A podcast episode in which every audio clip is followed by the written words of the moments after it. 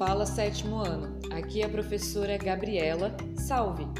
A gente vai começar mais um História Cast e dessa vez o tema é mercantilismo, um assunto que está gerando muitas dúvidas no pessoal.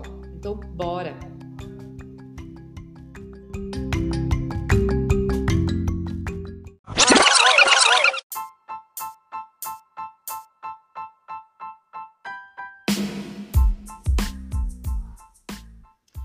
No HistóriaCast de hoje, nós vamos falar sobre esse sistema econômico que é o mercantilismo.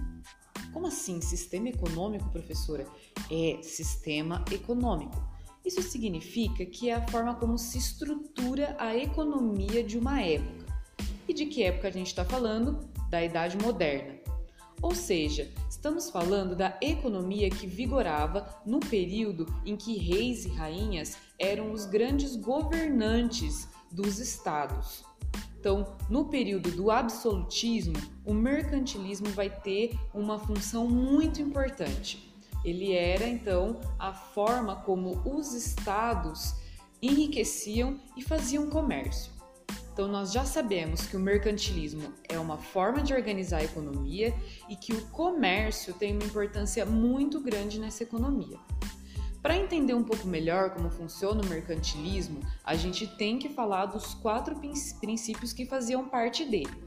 Professora, quais eram esses princípios? Ó, oh, jovem, você sabe quais são esses princípios?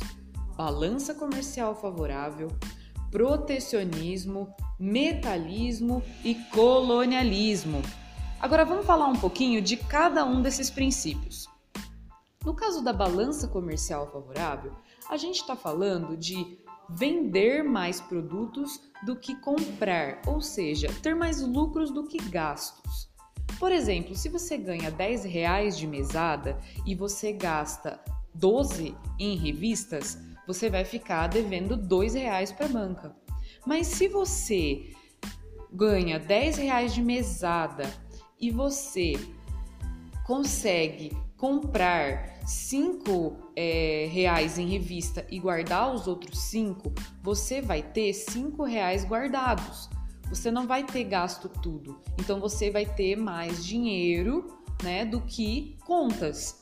É isso que é balança comercial favorável. Você ter uma reserva de dinheiro maior do que o seu tanto de gasto, você ter mais lucros do que gastos, né? Então, em termos de uma nação, isso significa vender mais coisas do que comprar.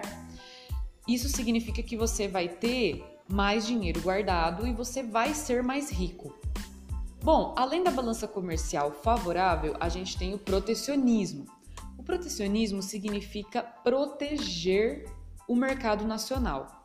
Ou seja, o exemplo que eu sempre dou nas aulas: se eu sou Portugal e eu vendo um tecido a 5 euros e a Inglaterra vende o mesmo tecido a 5 euros, o que, que eu vou fazer para que as pessoas comprem o meu tecido aqui de Portugal?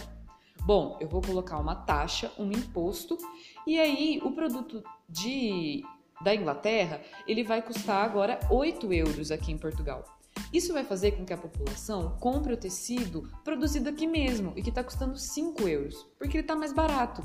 Isso é protecionismo, proteger a própria produção nacional. A gente também falou sobre o metalismo. O que é o metalismo? Bom, jovem, como o próprio nome diz, metalismo tem a ver com metais. E é qualquer metal? Não, jovem. É metal precioso, ouro, prata, por aí. Essas coisas que valem bastante, né? E a gente paga caro na joalheria. Bom, o metalismo é um princípio básico de que quanto mais metais preciosos um Estado tem na Idade Moderna e no mercantilismo, mais rico ele vai ser. Isso abre para a gente falar do nosso último princípio, que é o colonialismo. O colonialismo é nada mais, nada menos do que ter colônias, ou seja, colonizar, né, tomar conta de territórios, ou na América, ou na África, ou na Ásia, nos lugares onde os europeus chegavam com as grandes navegações. E nesses lugares, eles buscavam metais preciosos, já que o metalismo era algo importante, né? Acumular metais preciosos, ou buscavam produtos para fazer o comércio, e assim eles enriqueciam com esses produtos que eles exploravam das suas colônias. A exemplo do que Portugal fez com o Brasil. A gente não teve aqui uma grande exploração de pau-brasil quando os portugueses chegaram? Bom, esses portugueses pegavam esse produto, vendiam na Europa e ficavam com um lucro. Pessoal, espero que isso tenha ajudado vocês a entender um pouco melhor sobre o que é mercantilismo e encontro vocês no nosso próximo HistóriaCast. Beijinho!